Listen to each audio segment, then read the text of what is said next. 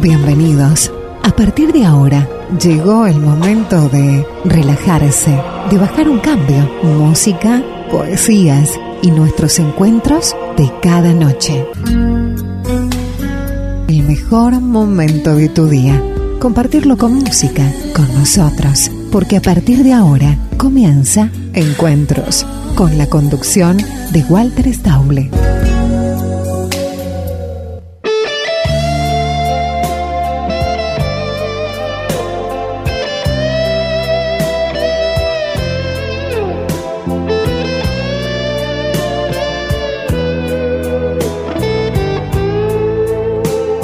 Hola, hola, hola, buenas noches, ¿cómo les va? Bienvenidos. Mira cómo arrancamos el programa de hoy, por Dios.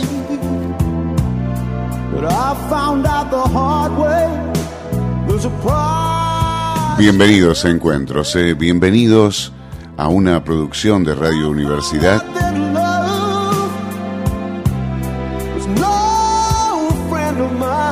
con la coordinación de César Rodríguez.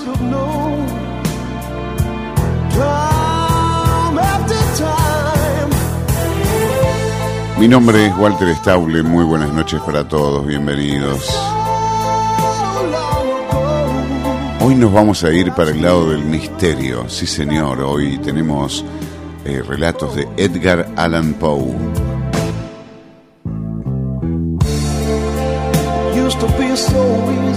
¿Cómo andan? Bien. Bueno, acá estamos. Eh. Nos puedes encontrar en Facebook en Encuentros. Es, mm, en realidad lo buscas como arroba encuentros. Ahí estamos. Eh. Podés darle me gusta a la página. Puedes dejar comentarios. Bueno, lo que quieras. Eh. Estamos a disposición. Así que nos encontramos ahí. Eh. Nos, nos podés escribir también. Bueno, lo que quieras. Para eso estamos, para que para acompañarte y para hacer la compañía de la noche, para que bajes un cambio, para que te relajes. Amigos, muy buenas noches a todos. ¿Arrancamos con música?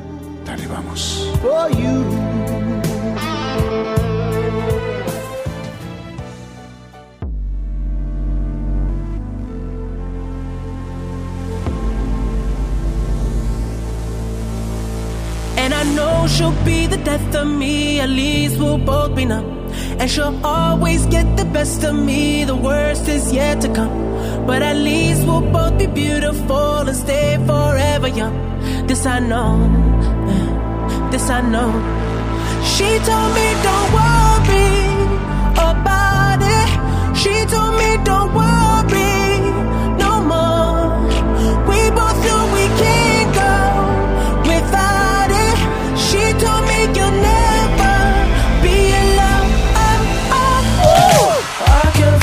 face when I'm with you, but I love it, but I love it. Oh, I can feel my face when I'm with you, but I love it, but I love it. Oh, and I know she'll be the death of me. At least we'll both be numb. And she'll always get the best of me. The worst is yet to come. All the misery was necessary when we're deep in love. Know. I know. Girl, I know. She told me don't worry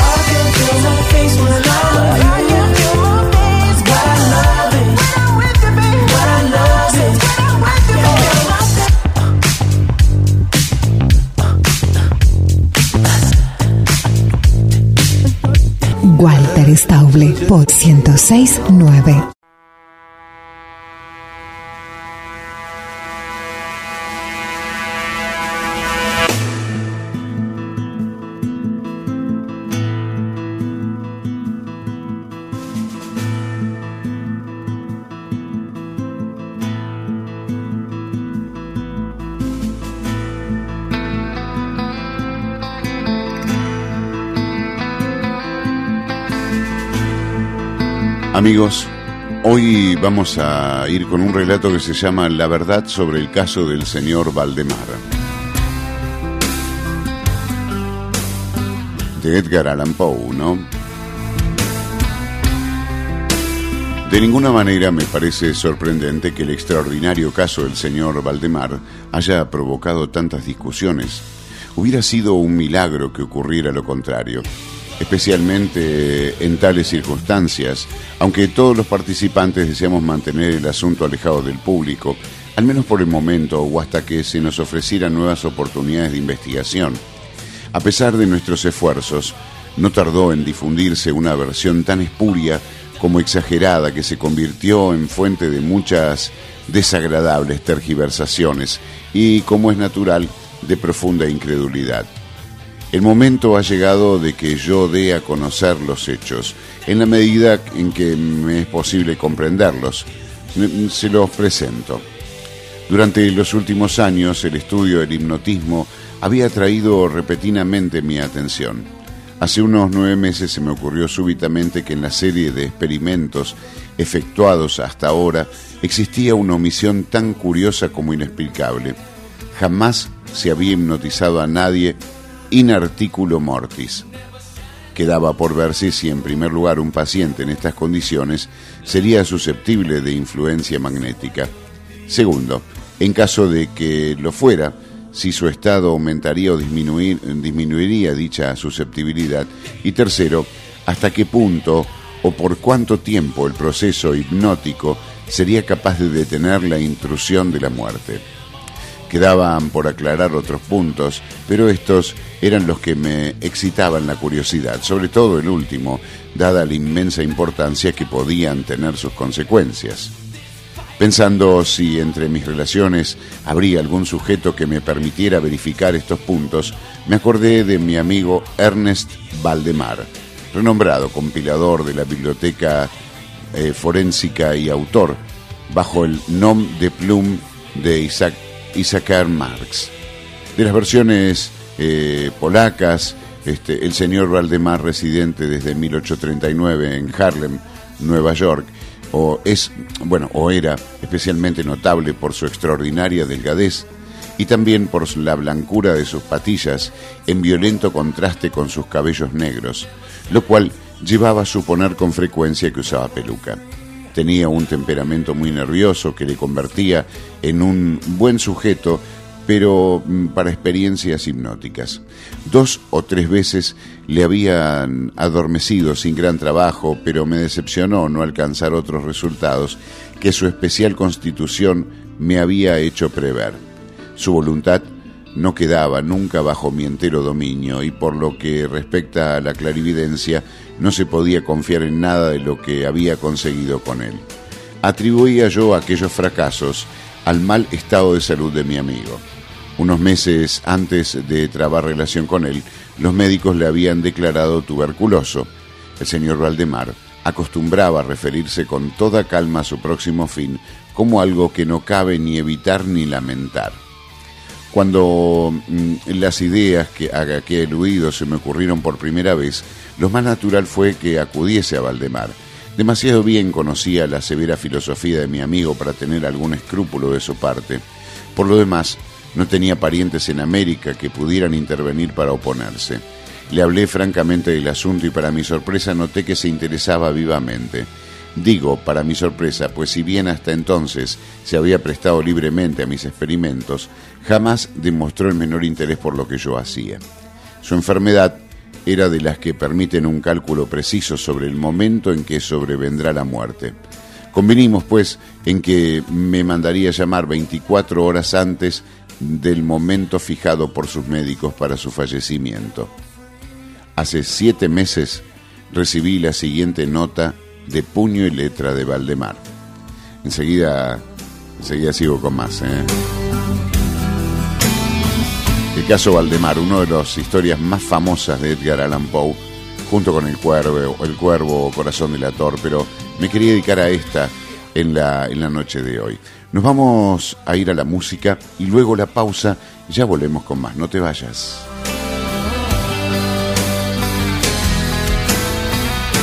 Label me,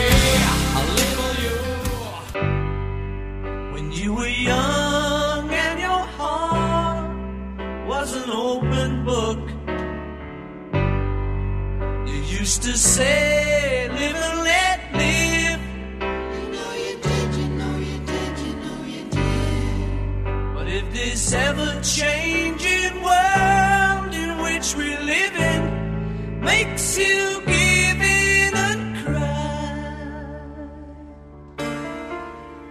Say, live and let die.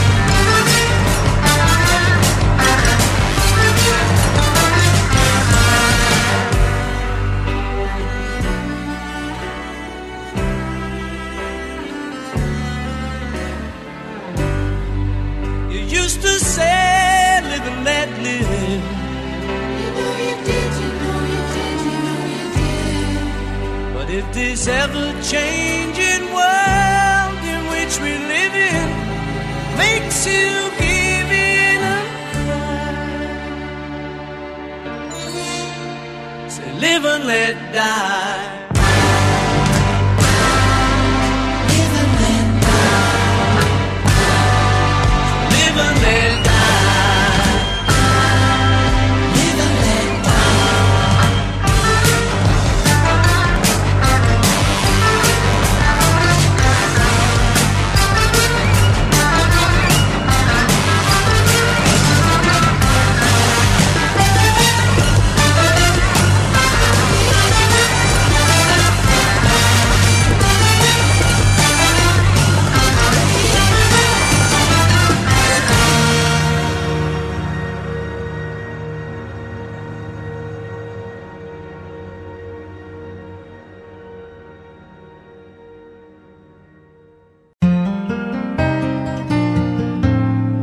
No te vayas. Me envenenaste el silencio. Ya volvemos con más. Se fue mi aire detrás de ti. Encuentros. Me arrebataste hasta el suelo. Tiraste y me rompí. Con Walter Stauble.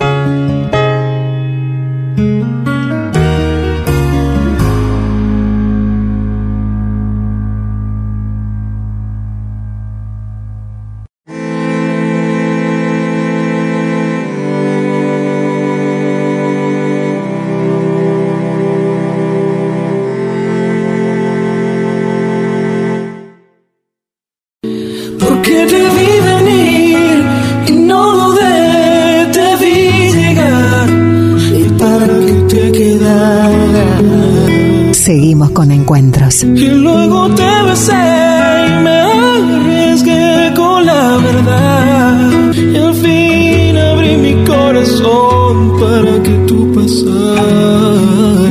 106.9.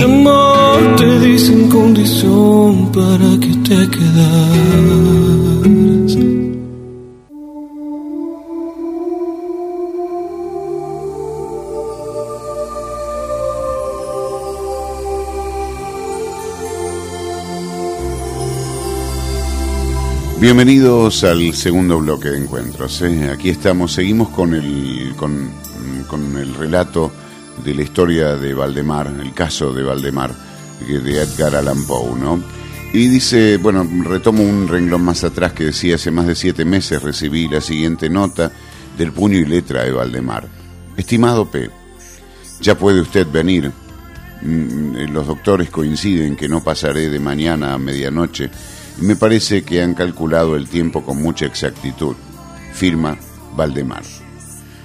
Recibí el billete media hora después de escrito y 15 minutos más tarde estaba en el dormitorio del moribundo. No le había visto en los últimos diez días y me aterró la espantosa alteración que se había producido en tan breve intervalo. Su rostro tenía color plomizo, no había el menor brillo en los ojos y tan terrible era su delgadez que la piel se había abierto en los pómulos. Expectoraba continuamente y el pulso era casi imperceptible. Conservaba, no obstante, una notable claridad mental y cierta fuerza. Me habló con toda claridad y tomó algunos calmantes sin ayuda ajena, y en el momento de entrar en su habitación le encontré escribiendo unas notas en una libreta. Se mantenía sentado en el lecho con ayuda de varias almohadas, a su lado estaban los doctores. Luego de entrar mm, y estrechar la mano de Valdemar, llevé aparte a los médicos y les pedí que me explicaran detalladamente el estado del enfermo. Desde hacía 18 meses el pulmón izquierdo se había, había estado semióseo o cartilaginoso y como es natural no funcionaba en absoluto. En su porción superior del pulmón derecho aparecía parcialmente osificado, mientras que la inferior era tan solo una masa de tubérculos purulentos que se confundían unos con otros. Existían varias dilatadas perforaciones y en su punto se había producido una adherencia permanente a las costillas. Todos estos fenómenos del lóbulo derecho eran de fecha reciente. La osificación se había operado con insólita rapidez, ya que un mes antes no existían señales de la misma y la adherencia solo había sido comparable en los últimos tres días. Aparte de la tuberculosis, los médicos sospechan un aneurisma en la aorta, pero mm, los síntomas de osificación volvían sumamente difícil un diagnóstico. Ambos fa- facultativos opinaban que Valdemar moriría hacia la medianoche del día siguiente, un domingo. Eran ahora las 7 de la tarde del sábado. Al abandonar la cabecera del moribundo para conversar, con- conversar conmi- conmigo, los doctores eh, se habían despedido definitivamente de él. No era su intención volver a verle, pero a mi pedido convinieron en examinar al paciente a las 10 de la noche del día siguiente. Una vez que se fueron, hablé francamente con Valdemar sobre su próximo fin y me referí en detalle al experimento que le había propuesto. Nuevamente se mostró dispuesto e incluso ansioso por llevarlo a cabo y me pidió que comenzara de inmediato. Los enfermeros, un hombre y una mujer, atendían al paciente, pero no me sentía autorizado a llevar a cabo una intervención de tal naturaleza frente a los testigos de tan poca responsabilidad en el caso de algún accidente repentino.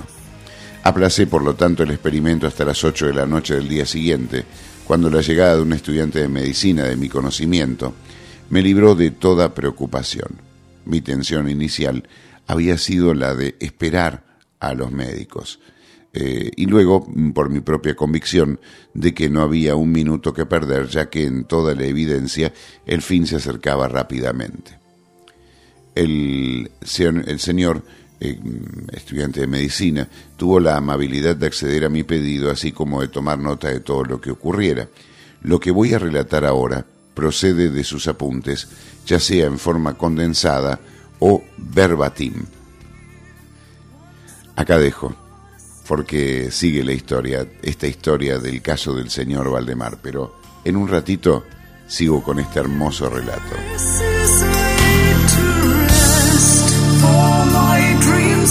Tiempo de música aquí en Encuentros, tiempo de música. Ya venimos con más, no te vayas.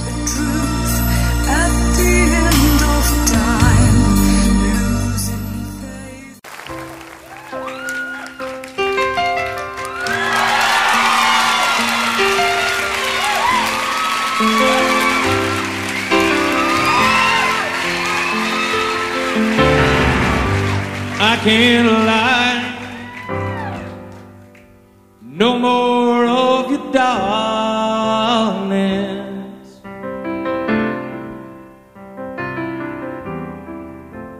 All my pictures seem to fade to black and white.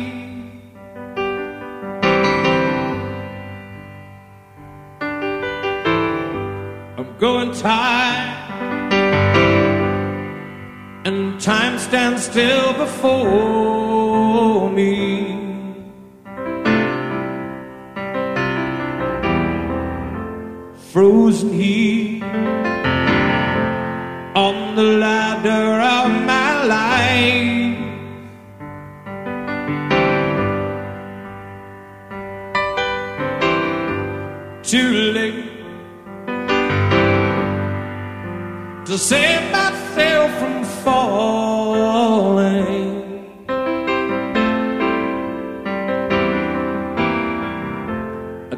and changed you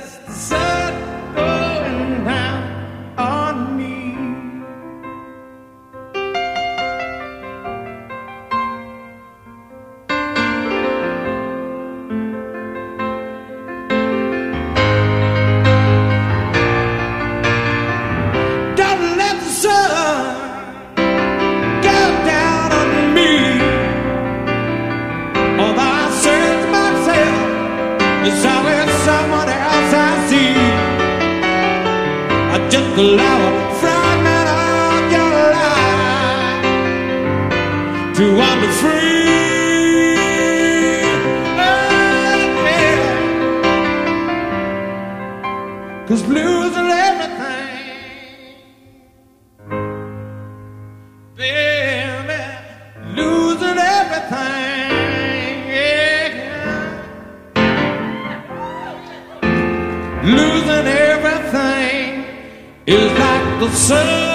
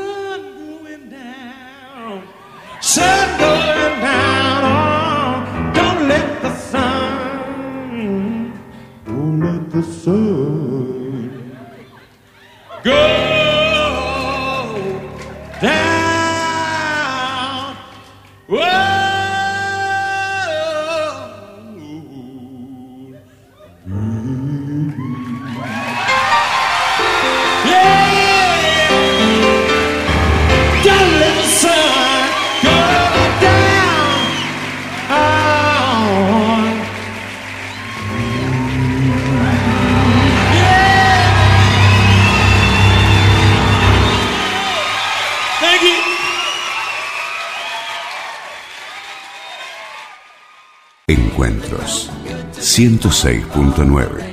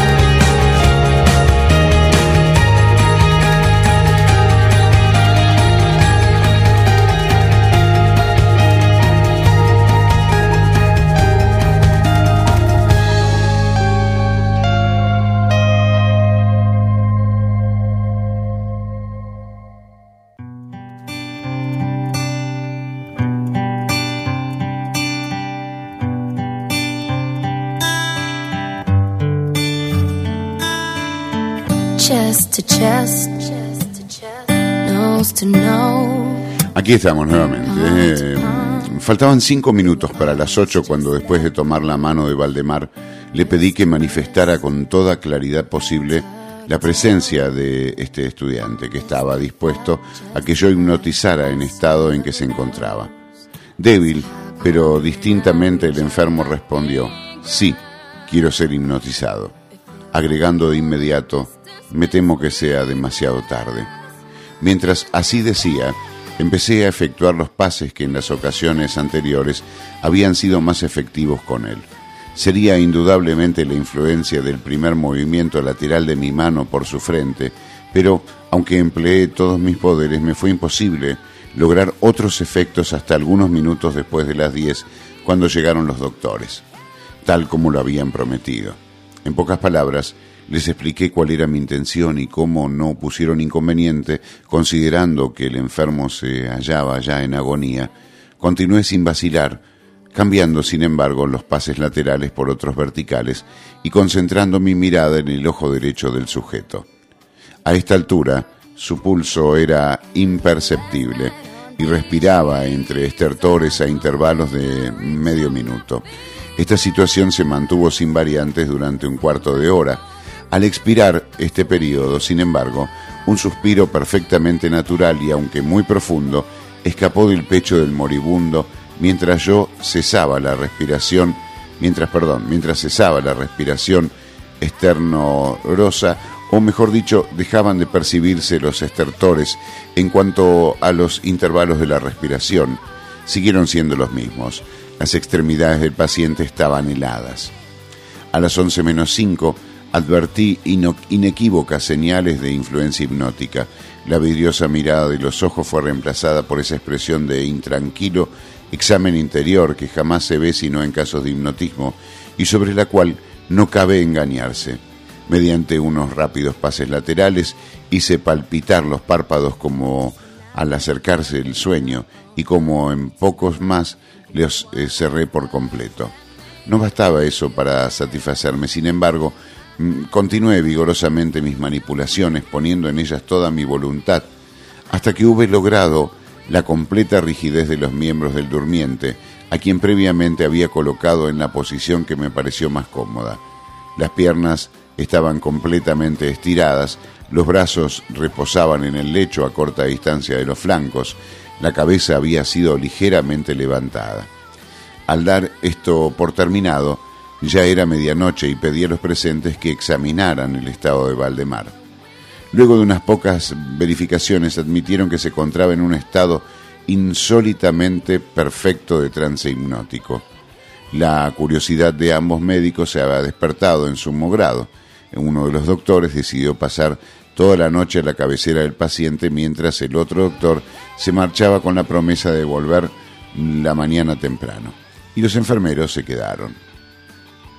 Dejamos a Valdemar en completa tranquilidad hasta las 3 de la madrugada, hora en que me acerqué y vi que seguía en el mismo estado que al marcharse el doctor. Vale decir, yacía en la misma posición, su pulso era imperceptible, respiraba sin esfuerzo, aunque casi no advertía su aliento, salvo que se aplicara un espejo en los labios. Los ojos estaban cerrados con naturalidad y las piernas tan rígidas y frías como si fueran de mármol. No obstante eso, la apariencia general distaba mucho de la muerte. Al acercarme intenté un ligero esfuerzo para influir sobre el brazo derecho, a fin de que siguiera los movimientos del mío, que movía suavemente sobre su cuerpo. En esta clase de experimentos jamás había logrado un buen resultado con Valdemar. Pero ahora, para mi estupefacción, vi que su brazo débil pero seguro seguía todas las direcciones que señalaba el mío.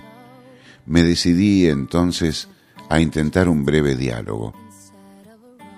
Valdemar, ¿duerme usted?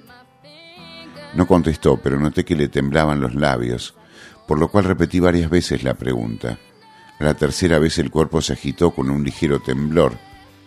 Sí, ahora duermo. No me despierte. Déjeme morir así. Palpé los miembros, encontrándolos tan rígidos como antes. Volví a interrogar al hipnotizado. ¿Sigue sintiendo dolor en el pecho, Valdemar? La respuesta tardó un momento y fue aún menos audible que la anterior. No sufro. Me estoy muriendo. ¿Cómo se pone esto, no? Bueno, ya sigo en un ratito. No te vayas, dale. Nos vamos a la música. Ya sigo, ya sigo con más relatos.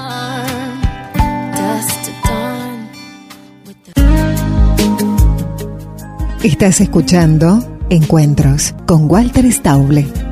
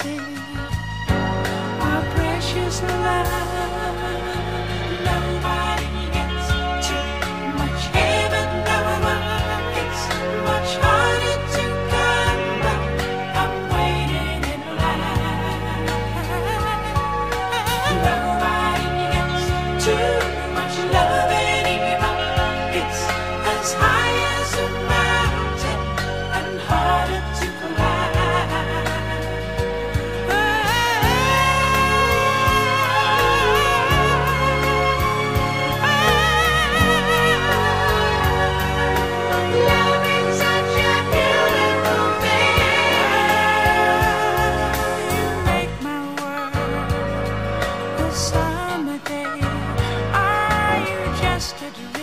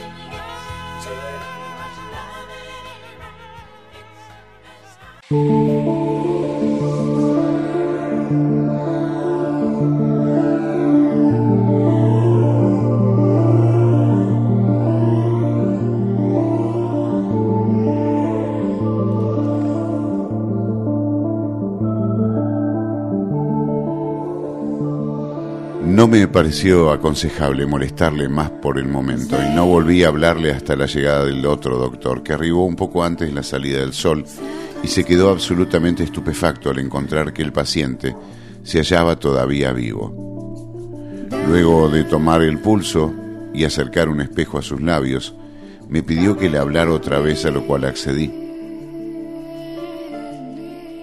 Valdemar, ¿sigue usted durmiendo? Como la primera vez pasaron unos minutos antes de lograr respuesta y durante el intervalo el moribundo dio la impresión de estar juntando fuerzas para hablar. A la cuarta repetición de la pregunta, con voz mm, que la debilidad volvía casi inaudible, murmuró, sí, dormido, muriéndome. La opinión, o mejor, el deseo de los médicos era no arrancarse eh, que, no se arrancase a Valdemar de su actual estado de aparente tranquilidad hasta que la muerte sobreviniera, cosa que, según el consenso general, solo podía tardar algunos minutos.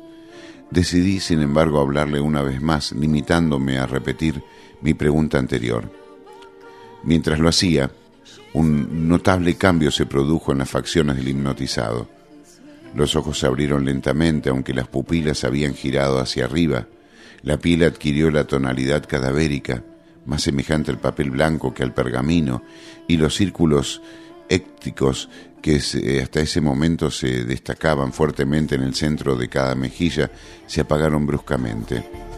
Empleo estas palabras porque lo instantáneo de su desaparición trajo a mi memoria la imagen de una bujía que se apaga de un soplo.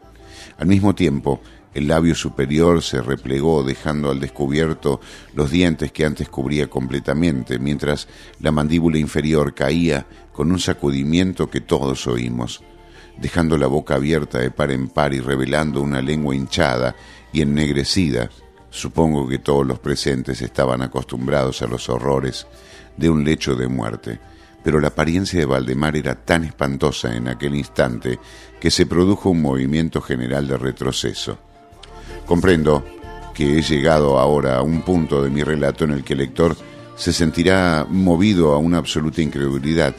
Me veo, sin embargo, obligado a continuarlo. Ya sigo, ¿eh? En un ratito, no te vayas. Hay más música en encuentros por Radio Universidad.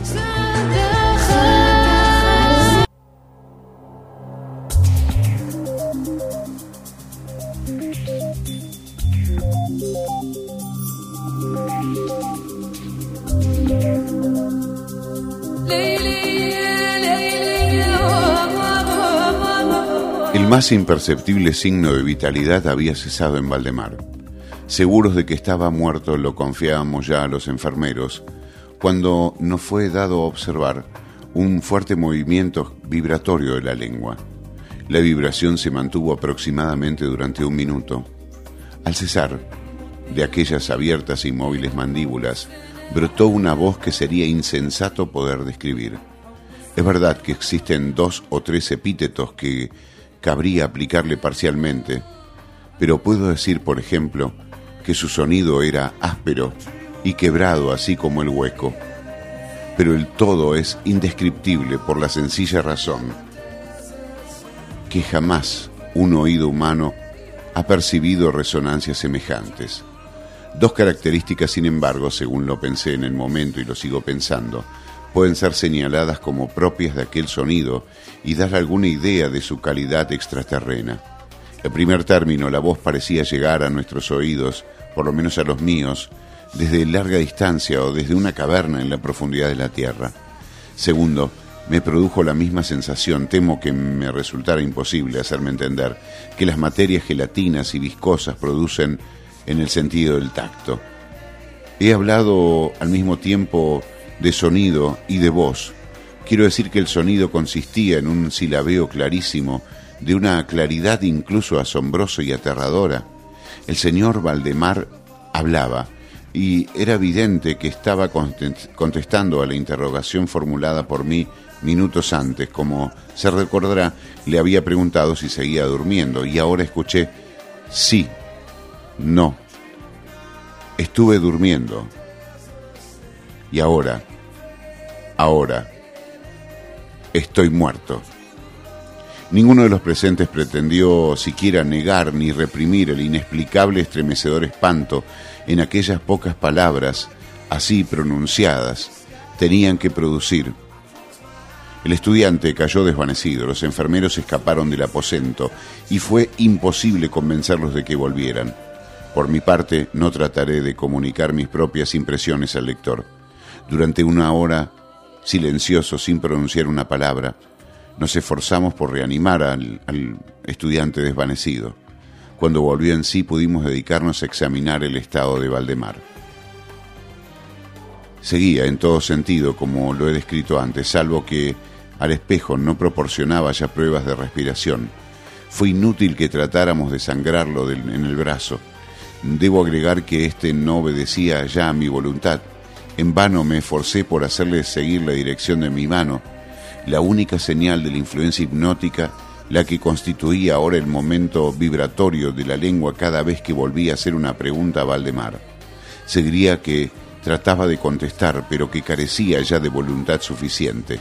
Permanecía insensible a toda pregunta que le formulara cualquiera que no fuese yo. Aunque me esfuerce por poner a cada uno de los presentes en la relación hipnótica con el paciente, creo que con esto he señalado todo lo necesario para que se comprenda cuál era la condición del hi- hipnotizado en ese momento.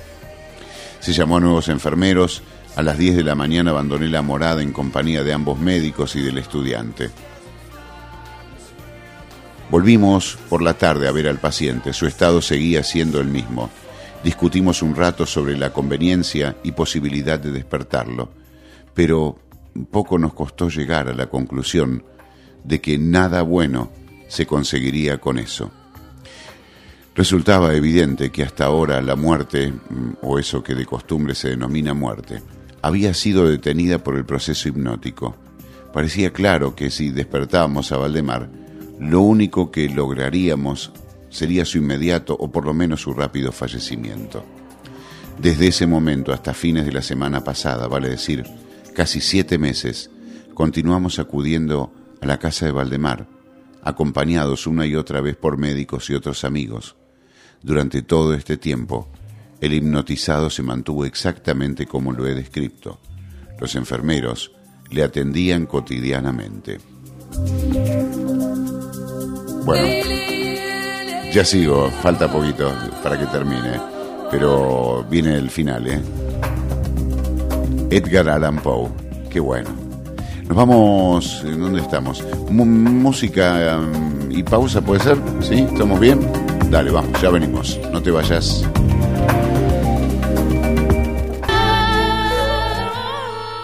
I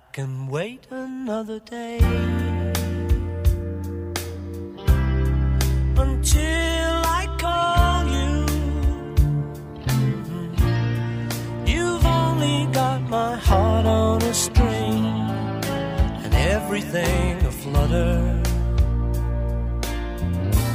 But another lonely night might take forever. We've only got each other to blame. It's all the same to me, love.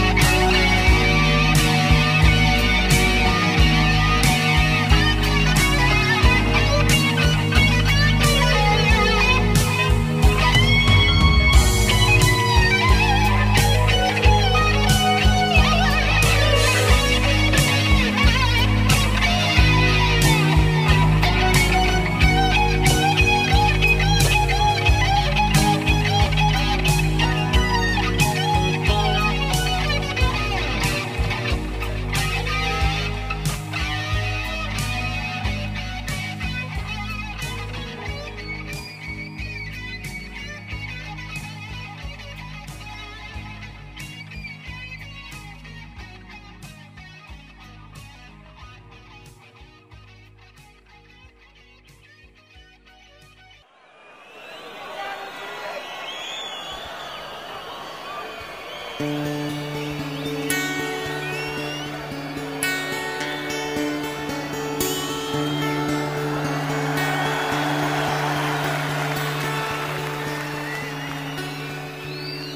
is the point where the guitarist gets to speak now and again. And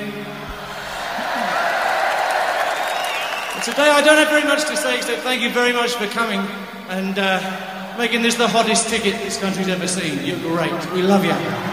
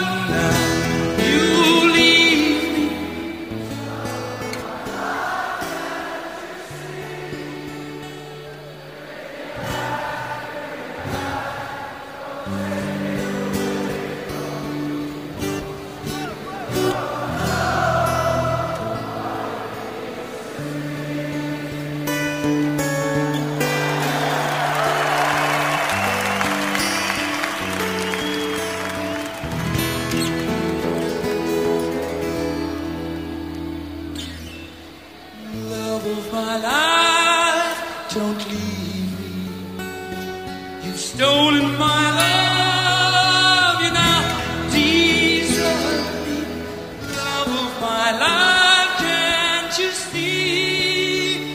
Bring it back, bring it back. Don't take it away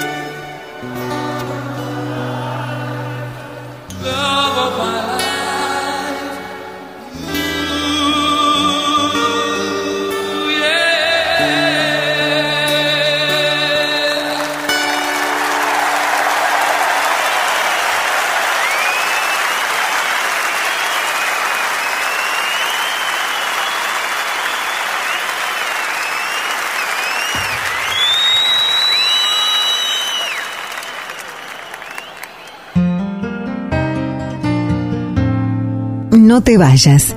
Me envenenaste el silencio. Ya volvemos con más Se fue mi aire detrás de ti. encuentros. Me arrebataste hasta el suelo. Tiraste y me rompí. con Walter Stauble.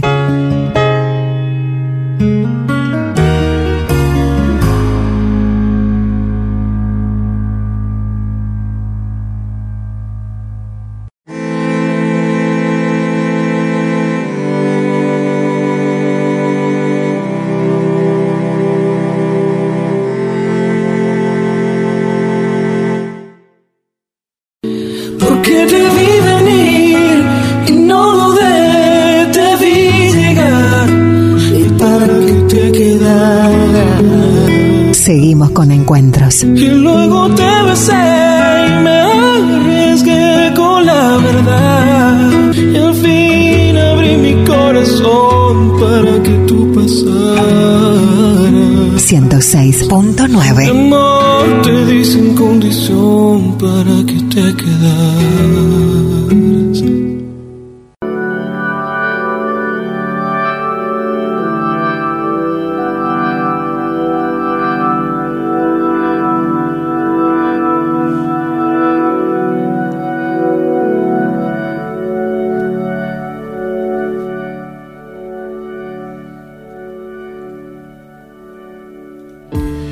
Bienvenidos al último bloque de encuentros.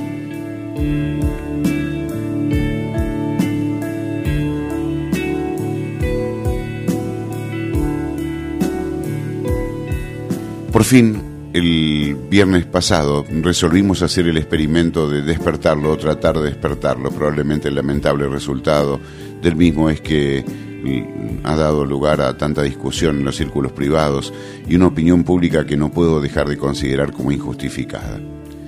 A los efectos de librar el trance hipnótico del paciente, acudí a los pases habituales que, mm, bueno, de entrada resultaron infructuosos. La primera indicación de un retorno a la vida lo proporcionó el descenso parcial del iris.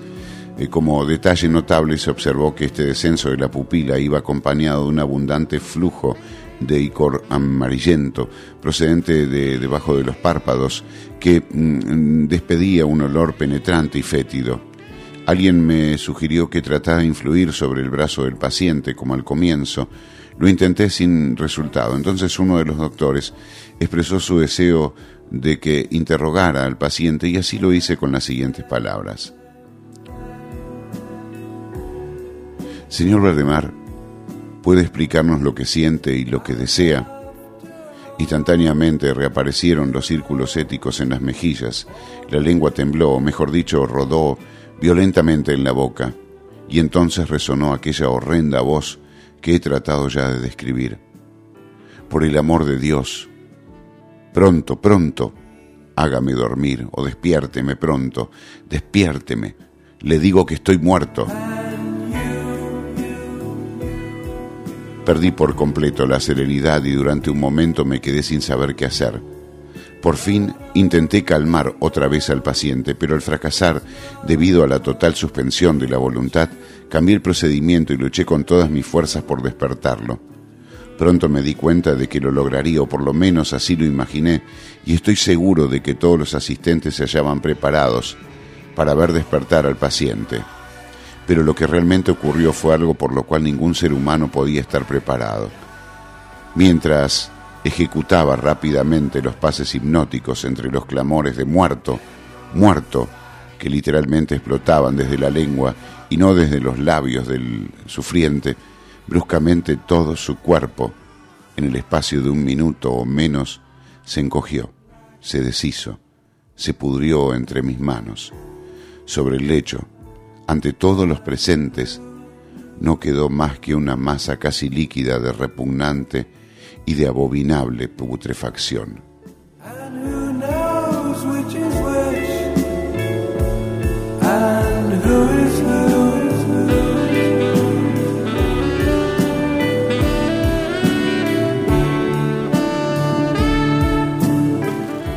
La verdad sobre el caso Valdemar de Edgar Allan Poe es nuestro relato de hoy, ¿eh? Bueno, tremendo. Nos vamos a ir a la música. Eh, volvemos con un poquito de Edgar Allan Poe, un- un- una reseña de él y ya nos estamos despidiendo.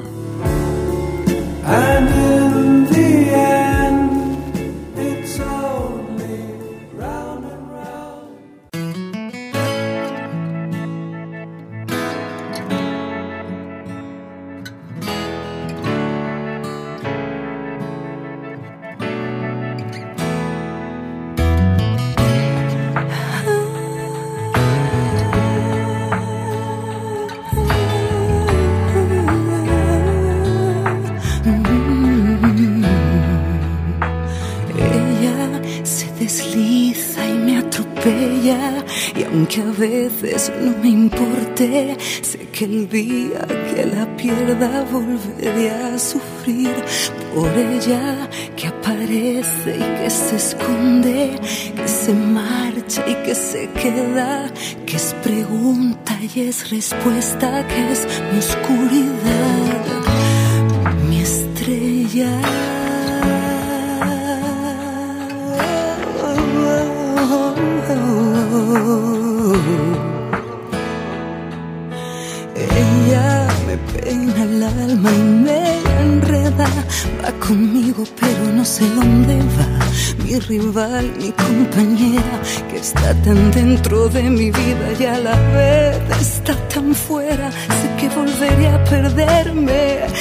encontraré de nuevo, pero con otro rostro y otro nombre diferente y otro cuerpo, pero sigue siendo ella que otra vez me lleva.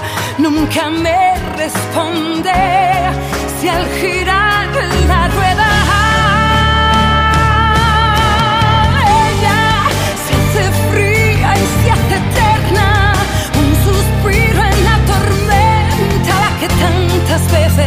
cambió la voz.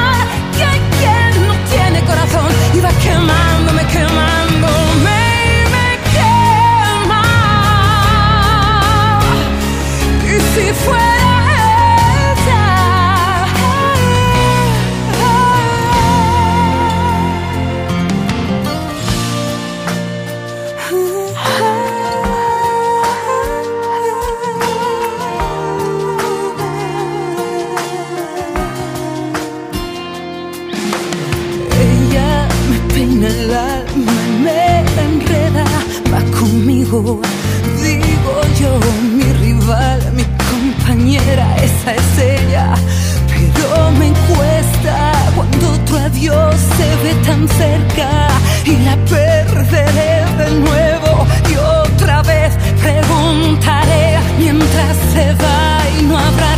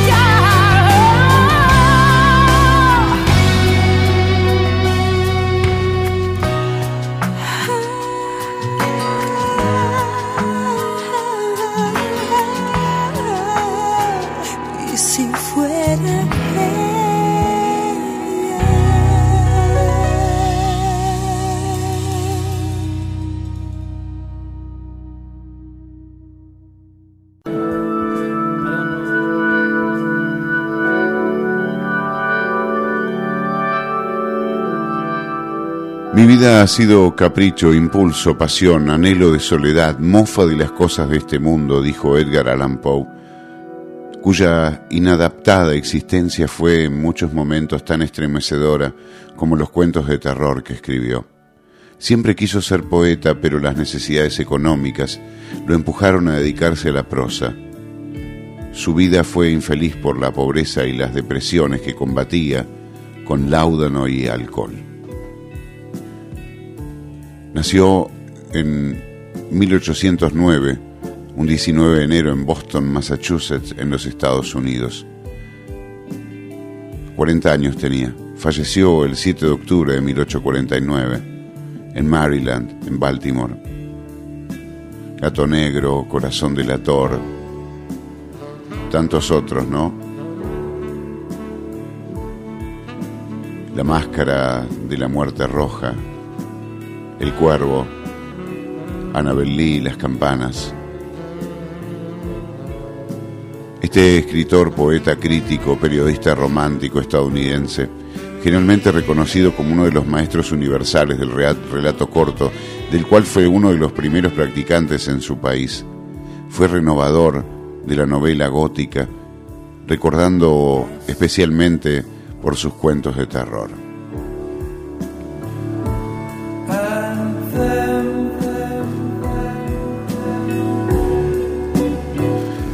Amigos, nosotros nos vamos a ir a la música, pero ya nos despedimos. Que tengan ustedes una muy buena noche. Este relato de Valdemar me conmovió realmente, ¿no? Muy fuerte. Espero que ustedes lo hayan disfrutado como yo. Mi nombre es Walter Stauble y Encuentros se llama el programa, que es una producción de Radio Universidad con la coordinación de César Rodríguez. Nosotros volvemos en el próximo programa. Gracias por estar del otro lado, gracias por acompañarnos. Que tengan una hermosa noche y dulces sueños para todos.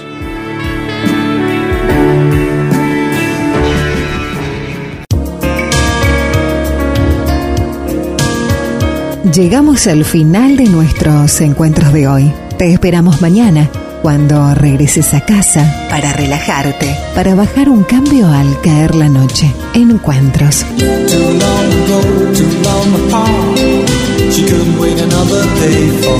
Un hermoso momento cada noche con nosotros mismos para compartir con vos, para que compartas con nosotros. Encuentros.